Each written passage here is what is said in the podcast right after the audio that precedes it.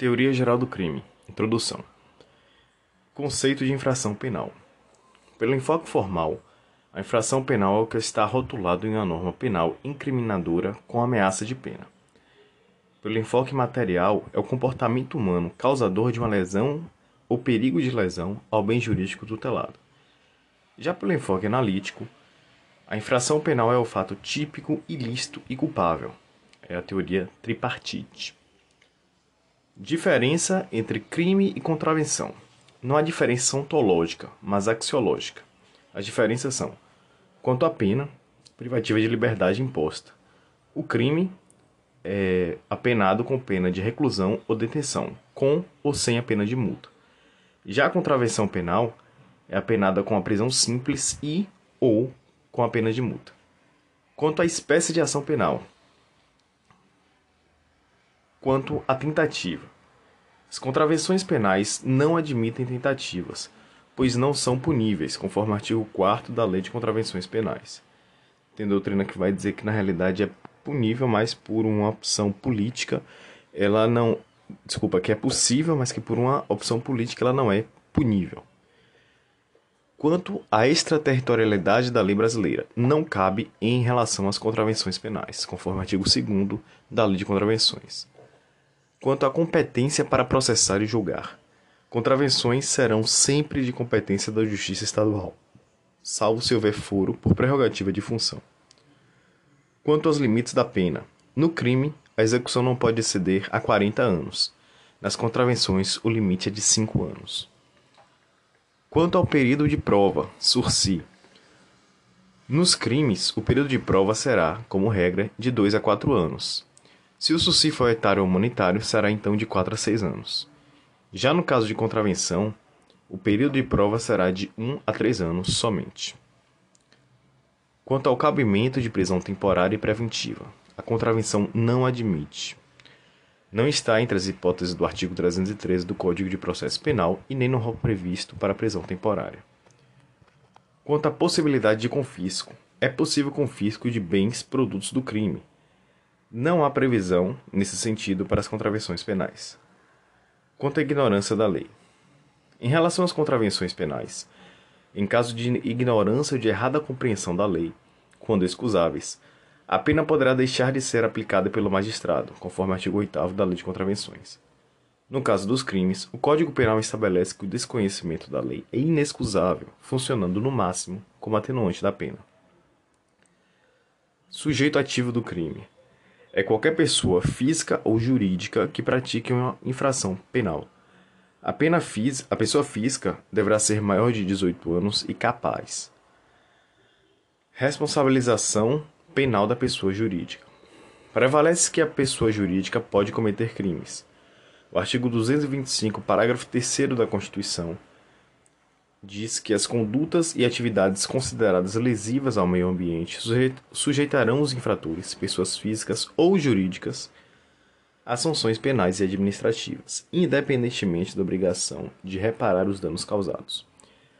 A Lei 9605 de 95 indica que as pessoas jurídicas serão responsabilizadas penalmente conforme o disposto na lei referida, desde que primeiro a infração seja cometida por decisão de seu representante legal ou contratual, ou de seu órgão colegiado. E segundo, a infração se dê no interesse ou benefício de sua entidade. Existem três correntes sobre a possibilidade de punição da pessoa jurídica. A primeira corrente indica que a pessoa jurídica não pode praticar crime. A empresa é uma ficção jurídica sendo desprovida de consciência e vontade. Já para uma segunda corrente, apenas pessoas físicas podem praticar crimes, mas em se tratando de crimes ambientais e havendo uma relação objetiva entre o autor do fato e a empresa, como por exemplo, quem cometeu o crime foi o representante legal da empresa, da pessoa jurídica, admite-se a responsabilidade penal da PJ. Nesse caso, ela não comete o crime, mas pode ser responsabilizada.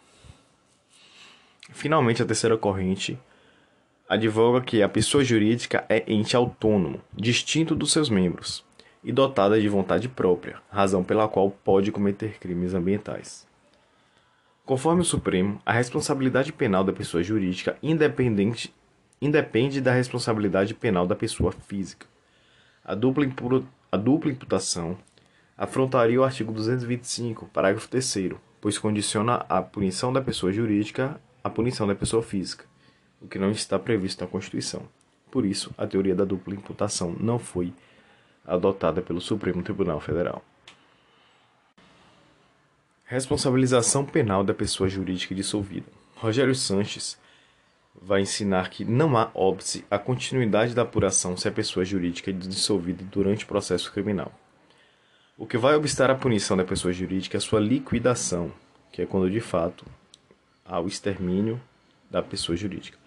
O artigo 51 do Código Civil leciona que, nos casos de dissolução da pessoa jurídica ou caçada a autorização para o seu funcionamento, ela subsistirá para o fim de liquidação até que essa se conclua.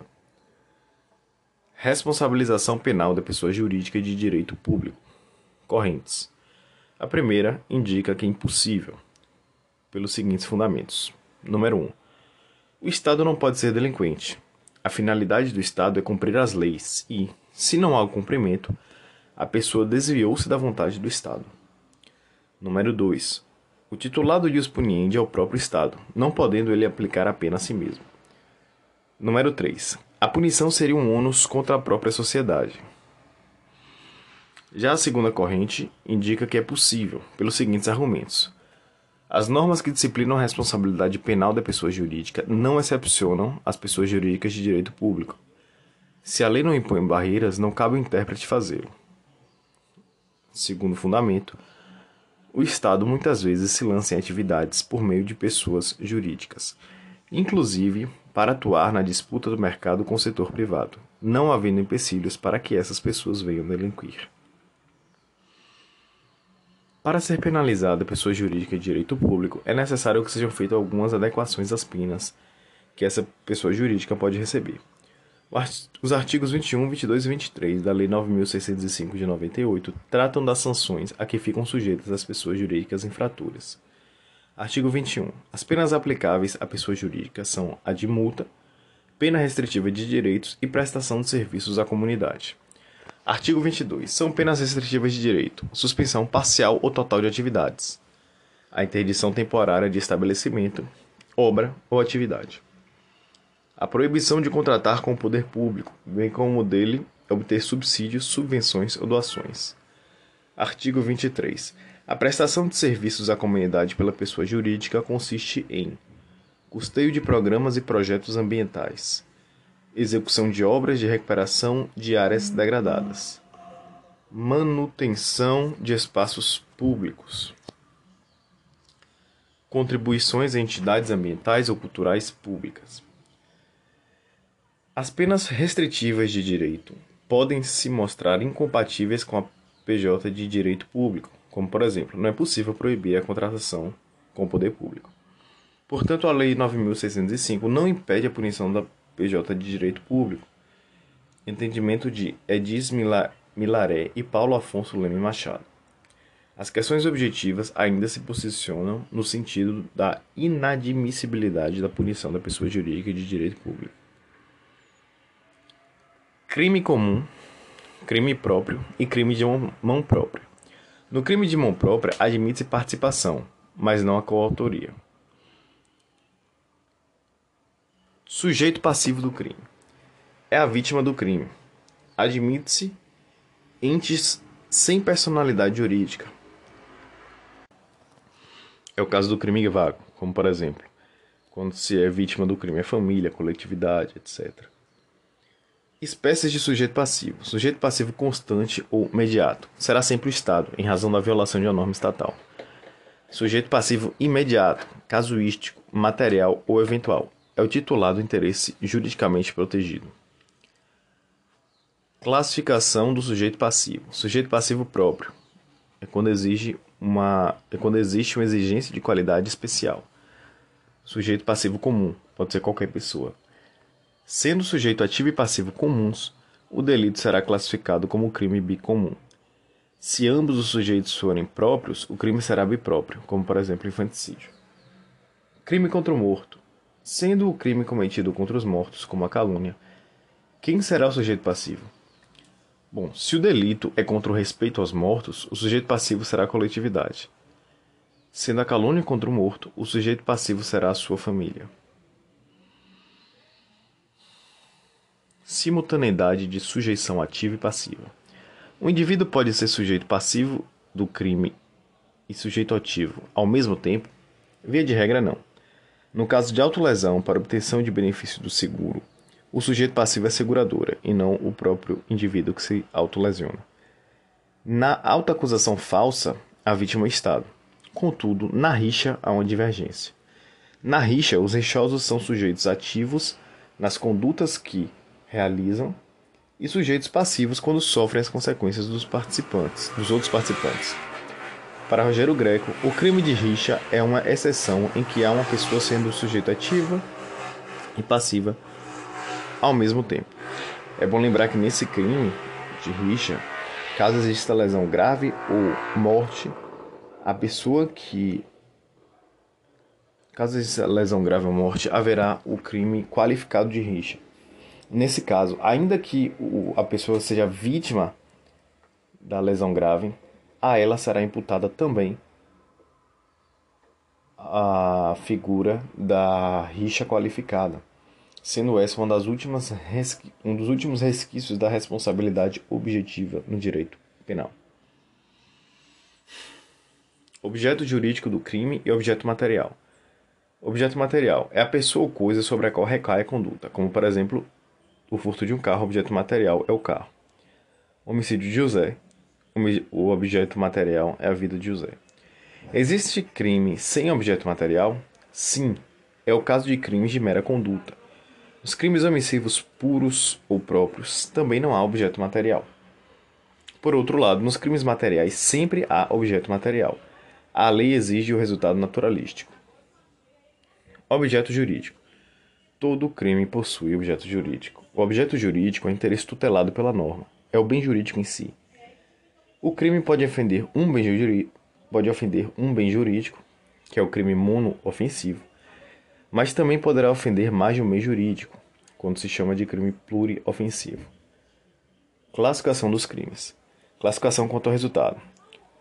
Pode ser crime material, formal ou de mera conduta. Classificação quanto ao sujeito. Crime comum, próprio e de mão própria.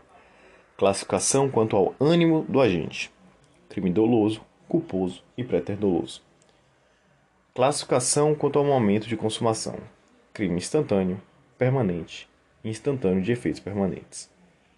Crime consumado ou dentado. Crime de dano ou crime de perigo. Crime de perigo se subdivide em crime de perigo concreto, como por exemplo, exposição da vida e da saúde de outrem a perigo, artigo 132 do Código Penal. E crime de perigo abstrato presumido, como por exemplo, porte ilegal de arma de fogo. Crime simples complexo, qualificado e privilegiado. Crime simples é formado por um tipo penal. Crime complexo, fusão de dois tipos penais, como por exemplo o roubo, que é a soma do furto com constrangimento ilegal. Crime ultracomplexo, tipo penal complexo, por exemplo o roubo, adicionado de uma causa de aumento de pena ou qualificadora, como por exemplo roubo com emprego de arma de fogo o porte legal de arma de fogo, nesse caso, poderia configurar o crime autônomo do Estatuto do Desarmamento. Crime qualificado deriva do tipo penal básico ou complexo. A qualificadora fixa novos patamares mínimo e máximo de pena. Crime privilegiado é a reprimenda abrandada. Crime, crime plurissubjetivo ou unissubjetivo. O crime plurissubjetivo é aquele crime de concurso necessário. Pode ser de condutas paralelas, quando todos pretendem alcançar um fim único, por exemplo, crime de associação criminosa. Pode ser o crime de condutas divergentes, sujeitos dirigem suas ações uns contra os outros, é o exemplo, o crime de rixa. E as condutas bilaterais, a conduta, a conduta de um agente se encontra com a conduta de outro agente, por exemplo, no, no crime de bigamia. Crime unissubjetivo são os crimes de concurso eventual. Crime omissivo comissivo. Crime comissivo é a realização do crime por meio de uma ação. Viola uma norma penal proibitiva. Crime omissivo, a violação de um tipo mandamental. O crime omissivo se subdivide em crime omissivo próprio, quando a norma mandamental do crime omissivo decorre do próprio tipo penal, por exemplo, omissão de socorro. É possível a participação por ação em crime omissivo próprio, por exemplo, quando a agente induz o autor a deixar de promover alimentos à vítima. Artigo 244 do Código Penal. Crime omissivo impróprio, impuro ou comissivo por omissão. Omissão decorre de uma cláusula geral, de um dever de agir que está descrito na norma penal, no artigo 13, parágrafo 2 do Código Penal. O sujeito desvia e podia agir para evitar o resultado. Tem por lei a obrigação, assumiu a responsabilidade ou criou o risco. O tipo penal descreve uma conduta comissiva e não omissiva. Por essa norma de extensão do artigo 13, né, que é a figura do garante, portanto, o agente vai ser responsabilizado pela, pelo resultado naturalístico do crime que ele não evitou. Admite-se a participação por ação em crime omissivo impróprio. Por exemplo, quando o agente induz a mãe a matar o próprio filho por inanição. Artigo 13, parágrafo 2 alineado, Código Penal. Crime omissivo por omissão. A pessoa atua para que outras se omitam em situação em que deveriam agir. Por exemplo, o médico tem a obrigação legal de atender a pessoa em situação de emergência. Todavia, um desafeto do paciente tranca o médico na sala e impede que ele atue.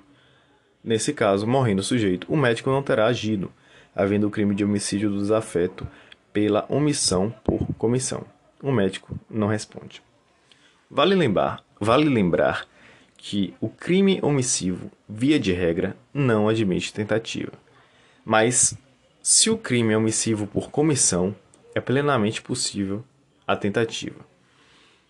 Há o crime de conduta mista, ação seguida de omissão. Exemplo: apropriação de coisa achada, artigo 169, inciso 2 do Código Penal.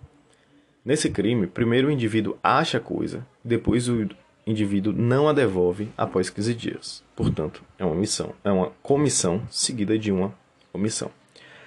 A Lei 13.869 de 2019, no artigo 36, criminaliza a seguinte conduta: decretar, em processo judicial, a indisponibilidade de ativos financeiros em quantia que extrapole exacerbadamente o valor estimado, para satisfação da dívida da parte e, ante a demonstração, pela parte, da excessividade da medida, deixar de corrigi-la. Detenção de 1 a 4 anos e multa. Aqui também se percebe uma ação seguida de uma omissão. Primeiro o juiz decreta e depois se omite no dever no dever de corrigir essa esse decreto quando demonstrado pela parte. Crime unissubsistente ou plurissubsistente. Crime unissubsistente é o crime cometido por apenas um único ato, não admite fracionamento da conduta, portanto é impossível a tentativa, por exemplo, a injúria verbal. Crime plurissubsistente. A conduta pode ser fracionada e, portanto, é possível a tentativa, como por exemplo o crime de homicídio.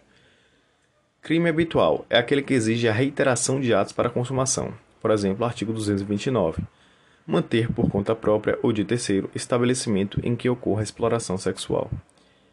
Crime exaurido é o que contempla atos posteriores à consumação.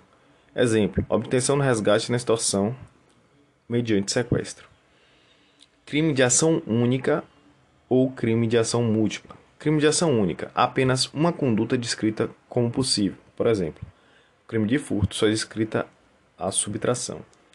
Crime de ação múltipla, tipo penal misto. Há diversas formas de conduta descritas pelo tipo penal, por exemplo, no crime de tráfico. Tipo penal misto alternativo. Exemplo, crime de estupro. Tipo penal misto cumulativo. O sujeito irá responder por tantos crimes quanto forem os núcleos praticados. Por exemplo, o artigo 242 do Código Penal. Parto suposto. Supressão ou alteração de direito inerente ao estado civil de recém-nascido. Leia-se. Dar parto alheio como próprio. Ponto vírgula. Registrar como seu filho de outra. Ponto vírgula. ocultar recém-nascido ou substituí-lo, suprimindo ou alterando o direito inerente ao Estado civil. Pena: reclusão de 2 a 6 anos. Portanto, se o agente dá parto alheio como próprio, posteriormente registra como seu filho de outrem e depois oculta o recém-nascido ou o substitui, responderá por três crimes. Do artigo 242.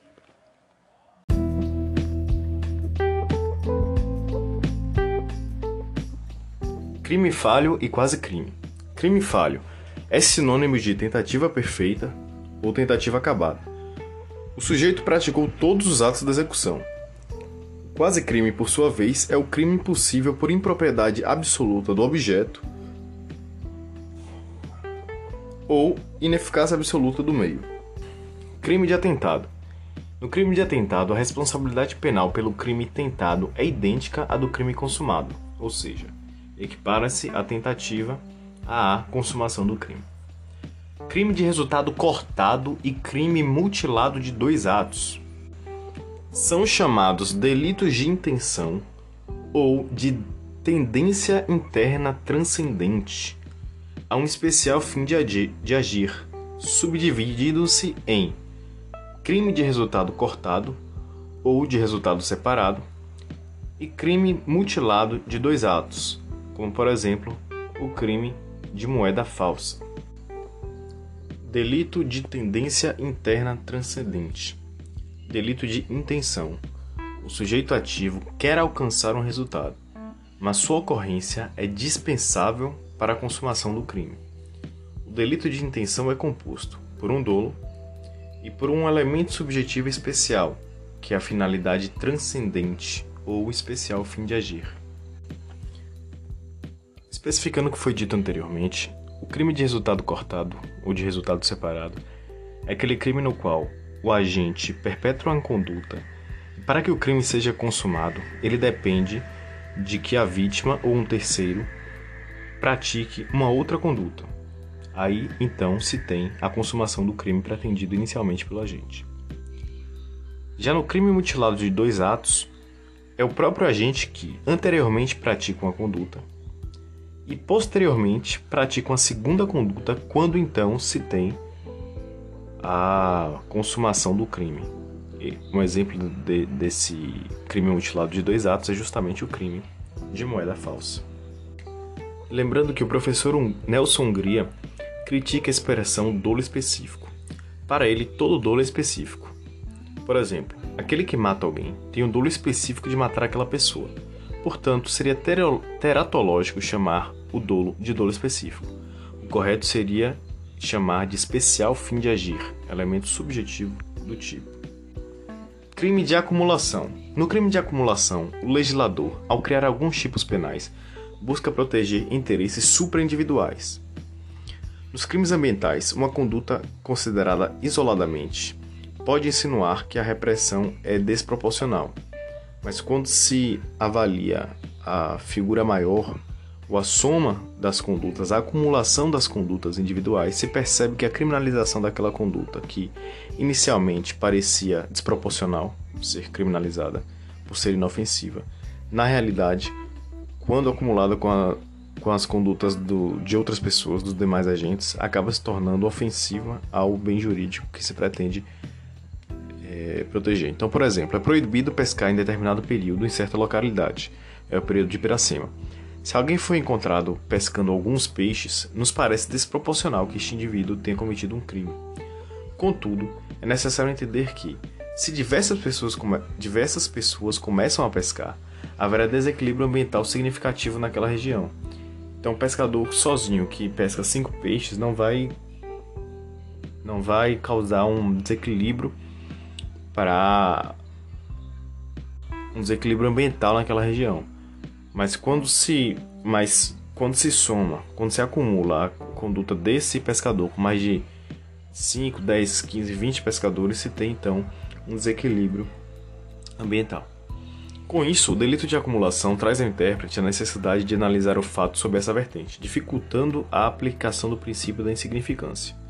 Apesar disso, o próprio Supremo já, Supremo já aplicou o princípio da insignificância para delitos ambientais. Crime de rua ou crime de colarinho azul. Crimes de colorinho branco são aqueles cometidos na órbita econômica, por quem, normalmente, teria condições de viver adequadamente sem o cometimento de crimes. Já os crimes de rua ou crimes de colorinho azul são aqueles praticados por pessoas economicamente menos favorecidas, em situações de vulnerabilidade. O nome é uma alusão aos operários norte-americanos do final do século XX, denominados blue collars. Crimes de ouvido são sinônimos de crime de esquecimento. São crimes omissivos impróprios ou comissivos por omissão, de natureza culposa, como por exemplo o pai que esquece o filho dentro do carro, causando-lhe a morte. Quanto à existência autônoma do crime, existem os crimes principais que possuem existência autônoma independendo da prática de crime anterior, como estupro, e existem crimes acessórios, difusão ou parasitários, que dependem da prática de crime anterior para sua existência, como por exemplo o crime de receptação, do artigo 180 do Código Penal, e o crime de lavagem de capitais. Quanto à necessidade de exame de corpo de delito como prova, existem os crimes transeuntes ou de fato transitório, que não deixam vestígios materiais, como ameaça, calúnia e desacato. E existem os crimes não transeuntes ou de fato permanente, que deixam vestígios materiais, com o crime de homicídio. Quanto ao vínculo existente entre os crimes, crimes independentes não apresentam nenhuma ligação, Crimes conexos. Ocorre ligação entre os delitos. A conexão pode ser penal ou processual. A conexão penal divide-se em conexão teleológica ou ideológica, quando o crime é praticado para assegurar a execução de outro crime, e conexão consequencial ou causal, quando o crime é praticado na sequência de outro para assegurar a impunidade, a ocultação ou a vantagem de outro delito. Conexão ocasional quando o crime é praticado como consequência da ocasião proporcionada pela prática do crime antecedente. Por exemplo, o crime de estupro praticado após o roubo. Trata-se de criação doutrinária. As duas primeiras figuras, teleológica e a consequencial, possuem previsão legal no artigo 61, servindo como agravantes dos crimes, salvo no caso de homicídio, em que servirão como qualificadoras. Quanto à liberdade para iniciar a ação penal, os crimes são divididos em crimes condicionados, quando a inauguração da persecução penal depende de uma condição objetiva de procedibilidade, a legislação expressamente indica essa hipótese, e os crimes incondicionados, quando a instalação da persecução penal é livre. Esta é a regra geral. Outras classificações: crime gratuito é o crime praticado sem motivo conhecido. Crime de ímpeto cometido sem premeditação. Crime de circulação, praticado em veículo automotor. Crime de opinião ou de palavra, aquele cometido com excesso abusivo na manifestação do pensamento. Crime multitudinário, é o praticado por multidão em tumulto. Crime internacional, é aquele que o Brasil, por tratado ou convenção devidamente incorporado ao ordenamento pátrio, se comprometeu a punir, por exemplo, Código Penal, artigo 231, tráfico de pessoas. Crime de mera suspeita, sem ação ou mera posição. O agente não realiza a conduta, mas é punido pela suspeita despertada em seu modo de agir. Não encontra emparo em nossa doutrina, exemplificando-se com a contravenção penal do artigo 25, posse de instrumento usual na prática de furto. Crime nominado é aquele que ofende regra ética ou cultural consagrada pelo direito, embora não definido como infração penal não é aceito pela, pelo princípio da reserva legal.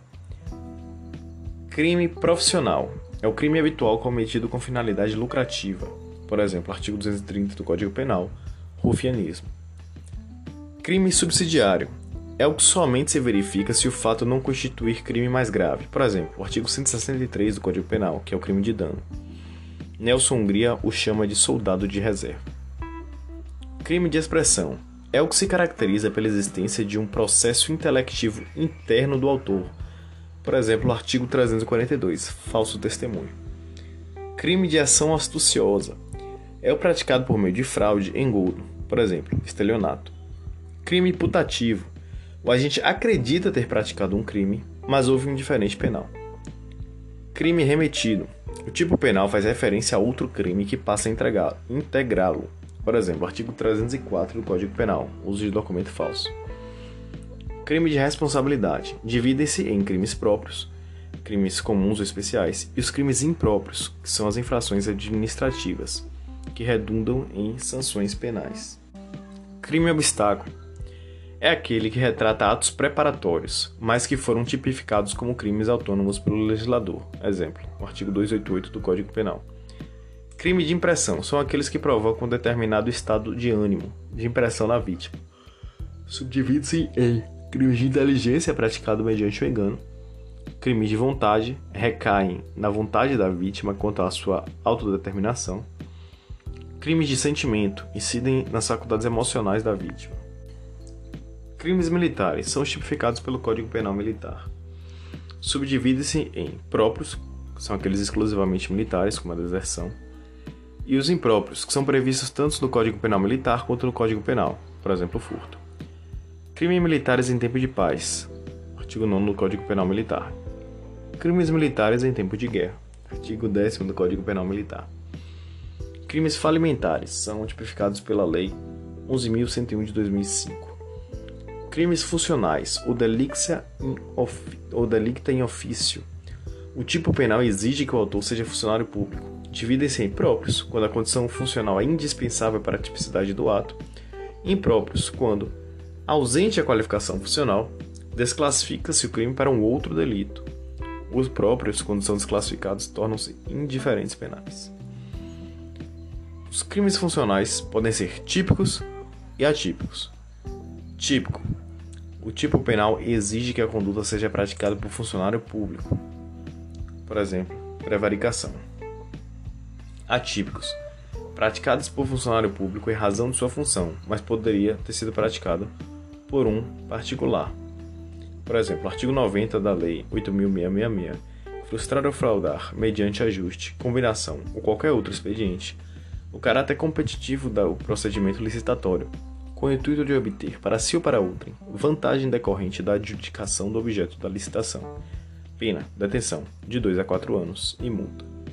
Observação: conforme o Supremo, somente os crimes funcionais típicos, sejam eles próprios ou impróprios, são processados por meio do procedimento especial de apuração de crimes de responsabilidade dos funcionários públicos.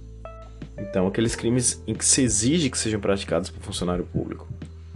Ainda que a desclassificação gere ou não um outro crime, são devem seguir o rito específico do previsto no Código de Processo Penal para crimes cometidos por funcionário público. Substratos do crime. Conceito analítico de crime. Divide em fato típico, ilícito e culpável. Fato típico é uma ação ou omissão humana que se adequa ao modelo descrito em uma norma penal incriminadora. Subsunção são elementos do fato típico. Conduta, resultado, nexo causal e a tipicidade. Estudando a conduta, conceito de conduta varia conforme a teoria adotada. Teorias da conduta: causalista, neocantista e finalista. Conforme a teoria causalista ou natural, conduta é um movimento corporal voluntário que modifica o mundo exterior, possível de ser percebida pelos sentidos. Idealizada por von Litz, Belling e Radbruch. A vontade é composta por um aspecto externo, movimento corporal do agente, e um aspecto interno, vontade de fazer ou não fazer. Porém, a vontade do sujeito não está relacionada à sua finalidade. Por isso, na teoria causalista, o dolo será analisado na culpabilidade. A teoria causalista é obrigatoriamente tripartite. Eis que o dolo e a culpa estão na culpabilidade. A imputabilidade é pressuposto da culpabilidade para os causalistas, culpabilidade dolosa ou culposa. Isto é, culpa, é, isto é, culpa e dolo, dolo e culpa, são tipos de culpabilidade. Então, os praticam o crime por agir com a culpabilidade dolosa ou com a culpabilidade culposa. São tipos, são, não são elementos ou substratos, mas tipos da culpabilidade. A ilicitude para os causalistas só é analisada formalmente, bastando que não esteja presente uma causa excludente de ilicitude. São críticas feitas pela doutrina em relação ao causalismo a não explicação dos crimes omissivos e crimes de mera conduta, pois exige resultado naturalístico. A análise do dolo e da culpa na culpabilidade, inviabilizando distinguir a finalidade do agente. Analisando, análise do crime cometido. Não há conduta humana, outra crítica, não há conduta humana desprovida de finalidade. Além disso, nessa teoria, o tipo normal é aquele que contém elementos objetivos, enquanto o tipo anormal contém, além dos elementos objetivos, também elementos subjetivos e normativos. Teoria kantiana, neocantista ou neoclássica. Na verdade, neocantista ou neoclássica. Tem base causalista, é idealizada por Edmund Metzger. A conduta é um comportamento humano voluntário, abrange, portanto, ação e omissão.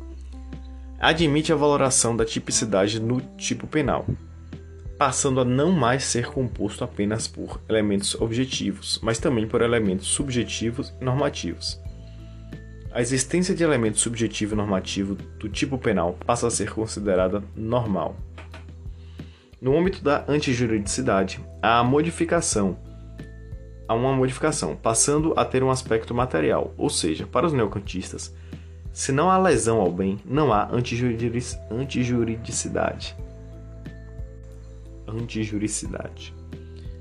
Na culpabilidade, passamos a desenvolver a teoria psicológico-normativa.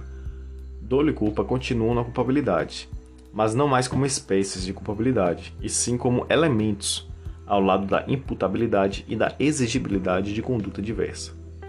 O dolo é a vontade de fazer adicionada da consciência atual da ilicitude do que se faz. Por conta disso, será um dolo normativo e não um dolo natural. Normativo é aquele elemento que requer uma explicação ou conceituação doutrinária, legal ou jurisprudencial, que esteja no código e não algo natural, não explicação natural. Teoria finalista. Hans Wetzel foi seu idealizador. A conduta é o comportamento humano voluntário psicamente dirigido a um fim. O crime é o fato típico lícito culpável. A doutrina no Brasil, que adota a teoria bipartite, ou seja, o crime seria apenas fato típico ilícito, sendo a culpabilidade mero pressuposto de aplicação da pena. Dolo e culpa deixam a culpabilidade, na teoria finalista, migrando para o fato típico o dolo é composto pela consciência, o elemento cognitivo, e pela vontade, elemento volitivo, passando a ser, portanto, o dolo natural, já que se exclui do dolo a consciência atual da ilicitude. Nos finalistas, em razão da ausência do elemento psicológico da culpabilidade, teremos a teoria normativa pura da culpabilidade. A culpabilidade passa a ser apenas um juízo de reprovação, possuindo os seguintes elementos: imputabilidade, potencial consciência da ilicitude e exigibilidade de conduta diversa.